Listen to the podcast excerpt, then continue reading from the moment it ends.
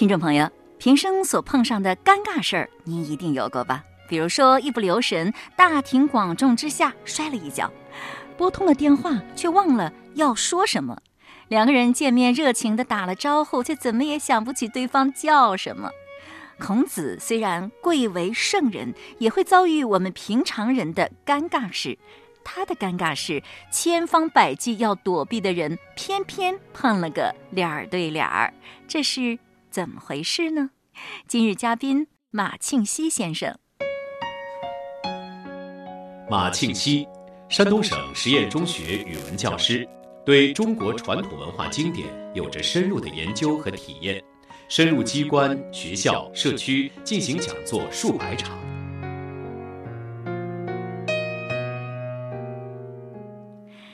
今天要讲的这句话呀，很长，出自《论语》的十七点一章。杨货欲见孔子，孔子不见，窥孔子屯。孔子视其无也，而往拜之，欲诸徒。谓孔子曰：“来，与与尔言。”曰：“怀其宝而迷其邦，可谓仁乎？”曰：“不可。”好从事而弃师时，可谓智乎？曰：“不可。”日月是矣，遂不我与。孔子曰：“诺。”吾将是矣。这是一句场景性非常强的话，就是有一个人叫杨霍，他呢特别想见孔子，孔子呢就是不想见他，怎么办呢？杨霍呢就想了一个办法，就送给了孔子一个蒸熟的小猪啊，这在当时已经是很像样的大礼了。那么他为什么要送给孔子呢？因为在这种情况下呀。孔子是一个最懂礼的人，他一定是要回礼回拜的，否则就不礼貌了嘛。这样杨霍就能见到他谈点事儿了啊。那孔子呢又不想见他，怎么办呢？就趁杨霍不在家的时候去回礼。结果很不凑巧，杨霍当时是不在家，可在孔子回来的路上又给碰上了。于是呢，就有了这样一番对话，是不是这个样子？是这样的。好，那我们具体的给大家说一下，杨霍是谁？杨货啊，也称杨虎，因为这个“货”和“虎”这个发音很相近。当时鲁国有这么三家权臣，其中权力最大的就是季孙氏。他们这三家呢，呃，目无鲁君，就鲁国的国政把持在三家的手里，三家大夫，尤其是把持在季氏的手里。而这个杨货呢，又是季氏的家臣，结果在季氏这个家里面，杨货又把持了季氏的大权。哦，所以说你看这个。小人最终结局不好。你看他目无国君，他的家臣就目无他，所以这叫上行下效，上梁不正下梁歪。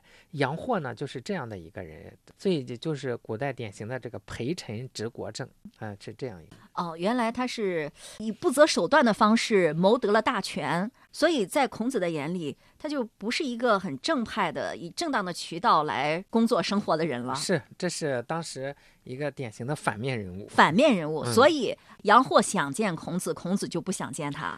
是他为什么想见孔子？因为他把持了国政，他需要用人。实际上，孔子好多弟子是在季氏家里面做事情的。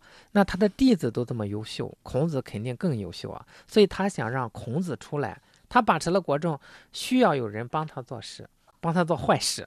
孔子当然不愿意见他。如果他想做好事，孔子肯定愿意。哦，孔子很知道，他找我去帮他。他本身做的是坏事，那我再帮他，这不是如虎添翼吗？那绝对是不行的，所以不想见他。哦，那由此是不是我们可以从孔子身上学到，如果对方人品不端、图谋不轨、唯利是图、不择手段，即使可以让追随他的人得到一时的利益，也一定是不可以追随这个人替他办事儿的，是不是？那肯定的啊，否则会怎么样呢？否则就会这个，我就举个例子吧，在明朝末年的时候，南明小朝廷的时候。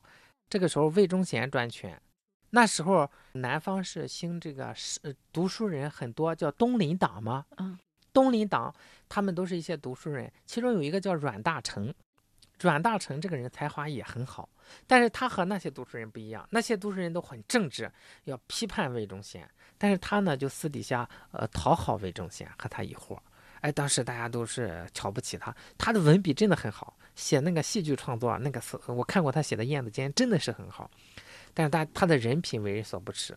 呃，当时他迫于这个压力啊，有点疏远，后来一看，还是这个魏忠贤说了算，这些人也成不了气候，又私下里和魏忠贤勾结，到最终魏忠贤倒台，他也跟着倒霉。所以说，嗯，树倒猢狲散，不能光看眼前的一时的利益，是吧？嗯。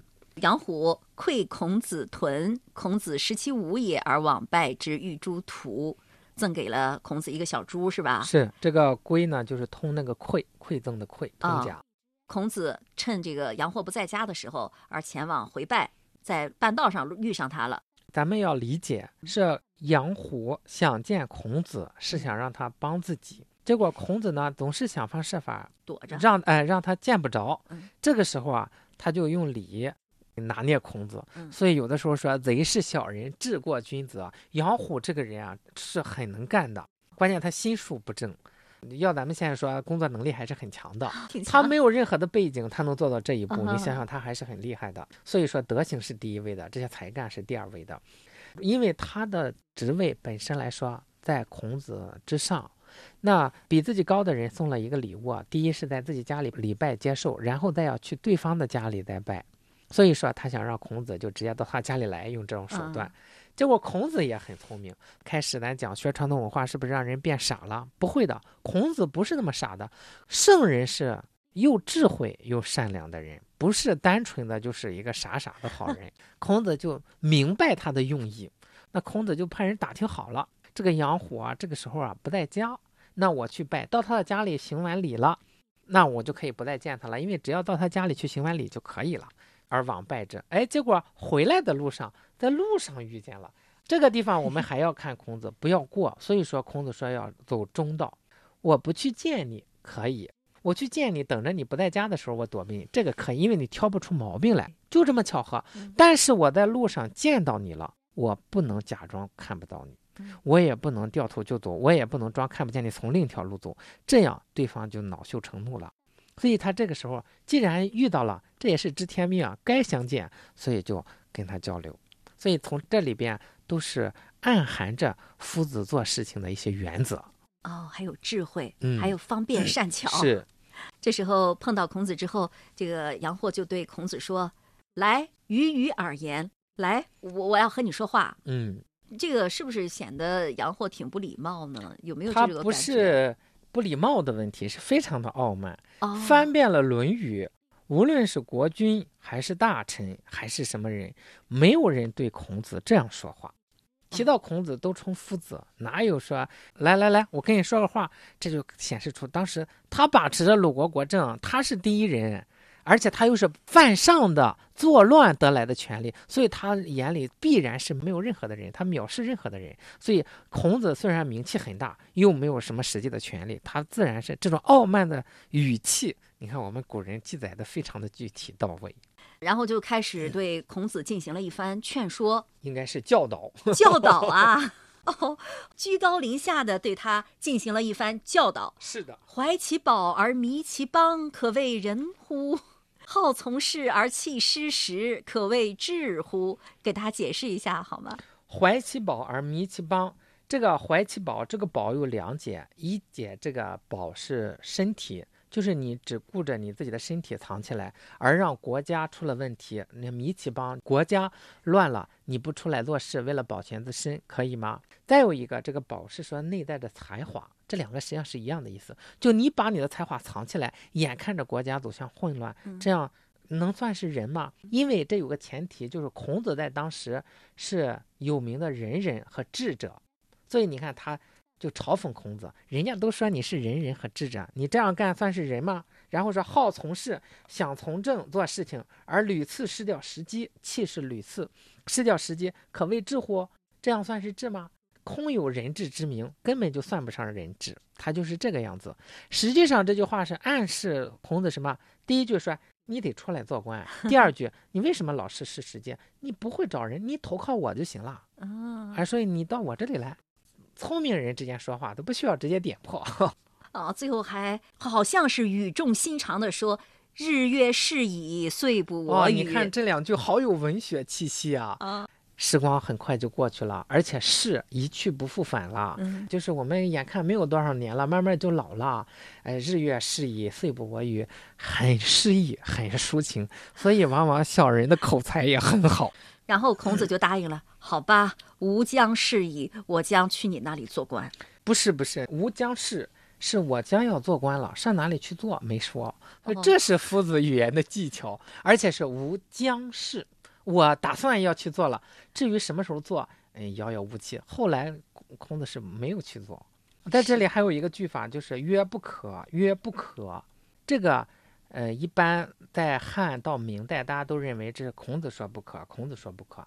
到明朝有一个儒者叫郝景山，他注经注到这里，他说这怎么能是夫夫子说的不可呢？因为前面是曰曰，后边是孔子曰。如果这两句是孔子说的，不可能在最后加个孔子曰。所以正是因为前两个曰不是孔子说的，所以在后面加一个孔子曰来区别。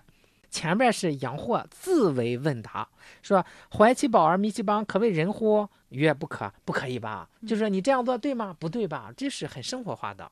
说你这样做可以算是智吗？不算吧。日月逝矣，岁不我与。哎呀，咱们都老了，这个时光有限呀，做官吧。这个时候，孔子才回答说：“好，吾将事矣，我将要考虑考虑，要做个官了。啊，杨货前面都是自问自答是”吗？自。问自答，这是常用的一种句法。那那为什么中间还要加个约呢？那把约这就是去掉用这个“曰”来表示，前面是问，“曰”是答。哎，然后怎么区分是杨虎曰还是孔子曰呢？就是后面加一个孔子曰以区分。在《史记》里面好多这样的句法。杨货欲见孔子，孔子不见，会孔子屯。孔子识其无也，而往拜之，欲诸徒。谓孔子曰：“来与尔言。”曰：“怀其宝而迷其邦，可谓人乎？”曰：“不可。”好从事而弃师时，可谓智乎？曰：不可。日月逝矣，岁不我与。孔子曰：诺，吾将事矣。这个地方我们就可以看到，在整个见面过程当中，孔子只说了五个字，前边是杨货在那絮絮叨叨、絮絮叨叨，正应了那句话：“吉人之辞寡，造人之辞多。而且呃杨货确实看起来是居高临下，非常的傲慢哈。嗯，所以孔子并没有说是我就屈服了，而是叫顺辞免害。古人讲，你不是让我做官吗？我跟你说我不做，我不与你为伍，这一下子起冲突，这个不好啊。所以孔子只是什么装糊涂，好，我做官，又没说跟着谁做官，国家的官我是可以做的。所以说吾将事也，留了好多的余地给自己，等着这一面见完了，再想见面就不可能了。我可以到处到别的国家去干什么都可以，你没办法了，所以没有必要和小人当面起冲突。这一章还教给我们一个处事的技巧，是面对自己不愿意从事的事情或是不喜欢的人，我们应该如何处理？面对我们不喜欢的人，我们也要以礼相待。你看孔子这个杨虎送给他一这个礼物，他还是要回去回拜的，以礼相待。但是我不跟他为伍，这是我个人的事情，我不能破坏这个礼，这样是我失礼，也惹得对方恼羞成怒，反反倒对我甚至跟我一起的有关的持这个主张的所有的人，可能都带来祸患。顺辞免害。哎，另外还有敬而远之吗？是敬而远之之。嗯，目前我们所选的这些章节呢，看起来挺杂乱的，东一句西一句。实际上呢，是我根据唐玉玲先生的讲义来进行的，就是他的这份讲义用一个字儿来串联，就是“知”，就是为人在世应该知道些什么。呃，他就在《论语》当中选择了这么一系列的章节。我看到唐老师对我们刚刚讲过的这句话的注解是“知时机”。那么这句话是怎么体现这个“知时机”呢？你看他，比方说，我选择去回拜杨虎啊的时候啊，我找他不在家的时候，这是一个时机。到后来，嗯、我说这句话的时候，吾将事矣，也是把握一个时机。在这个时机，我就说这样的话。嗯在你想见我的时候，没有正面见面的时候，我不见你，引不起你的烦恼的时候，我可以选择不见。但是我在路上遇见你的时候，我绝对不会避而不见。嗯我该谈还是要谈的。哦，而是这样，就是说把握住时机，说任何一句话都恰到好处。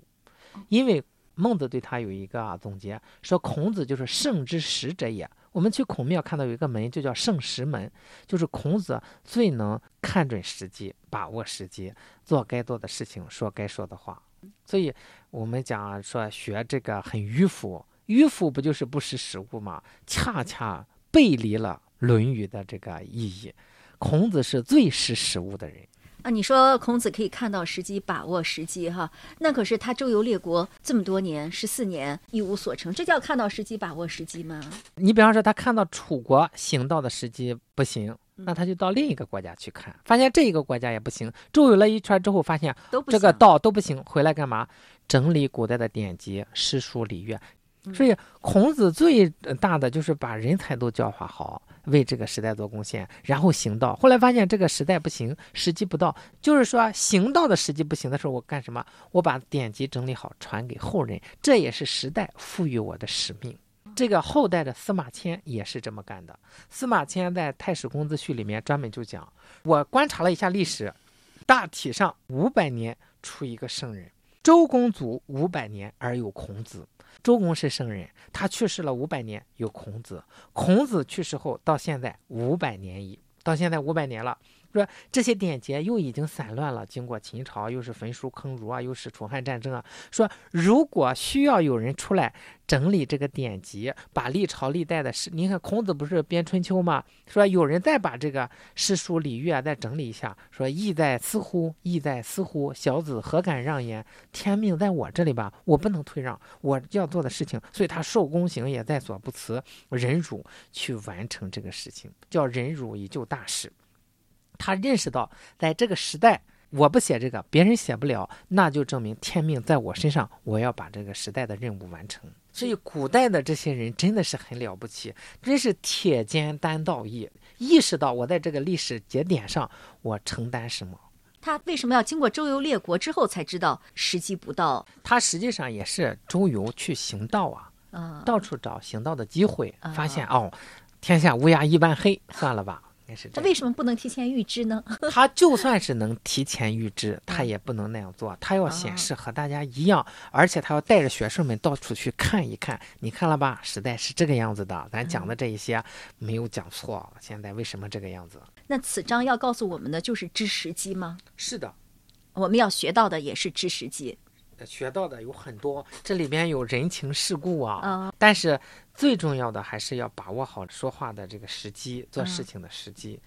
这是唐老师他特别强调这一点，因为我们感觉呢，就像刚才您说的，跟这个不好的人，所谓的这些大家都觉得他不是一个好人，甚至坏人，很坏的人，我们应该怎么处理关系？这一些都应该能学得到。朋友们。类似的尴尬场面，我想你也不会感到太陌生吧？如果主角换成你会怎么处理呢？如果要拉拢你的不是一个好人，却又能给你眼前的生活带来诸多实际利益，你会怎么选择呢？为了把事儿办成，杨货也可谓是颇费心机。他很会把握人的心理，向孔子走近了一步。不管结果如何，总算得到了答案，可见他还是很有些公关能力的。孔子呢，则见招拆招，趁杨货不在家的时候去回拜。只是孔子没有料到自己会和杨货在半道遇上，于是就有了这样一番对话，还留下了“日月逝矣，岁不我与”这样流传甚广的漂亮句子。立场坚定又温和谦恭是孔子的一贯风格。这种处事风格使他在精神上保持独立，既不与当权者同流合污，又不会得罪权贵。他审时度势，见机行事，既能有所作为，又不会违背原则。或许这就是儒家的明哲保身之道吧。孔子是极不赞成做无谓的牺牲的。他曾经对勇猛的子路说过一句话：“抱虎平和，死而无悔者，无不与也，必也临事而惧，好谋而成者也。”意思是说，赤手空拳和老虎搏斗，不用船只就去渡河，死了都不后悔的人，我是不和他共事的。我与之共事的是那种面临任务会谨慎小心、善于谋略而又能完成任务的人。在日常生活中。我们不可能事事顺心如意。面对不喜欢的人、不喜欢做的事，该如何处置才最为圆满呢？孔子做出了示范。至于如何运用的恰到好处，那就看我们自己的了。今天的节目就是这样了。节目嘉宾马庆西先生，主持人溪水。品读《论语》往期节目已上载齐鲁网、山东经济广播手机客户端、苹果播客、荔枝 FM，欢迎查找收听。下周日同一时间再会。